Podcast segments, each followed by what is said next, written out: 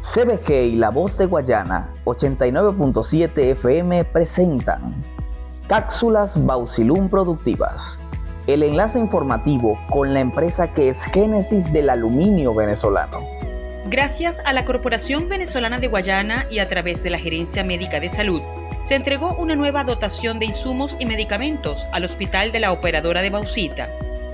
Dicha dotación permitirá seguir brindando atención médica integral a la clase trabajadora, su núcleo familiar y a la comunidad en general.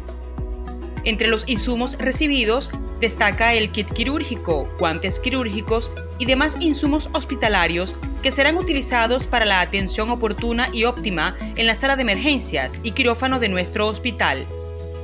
Este valioso aporte reafirma el compromiso del modelo de gestión participativo y protagónico, además de la garantía de las políticas de protección del gobierno bolivariano liderado por el presidente Nicolás Maduro Moros. En Bausilún, vamos con todo.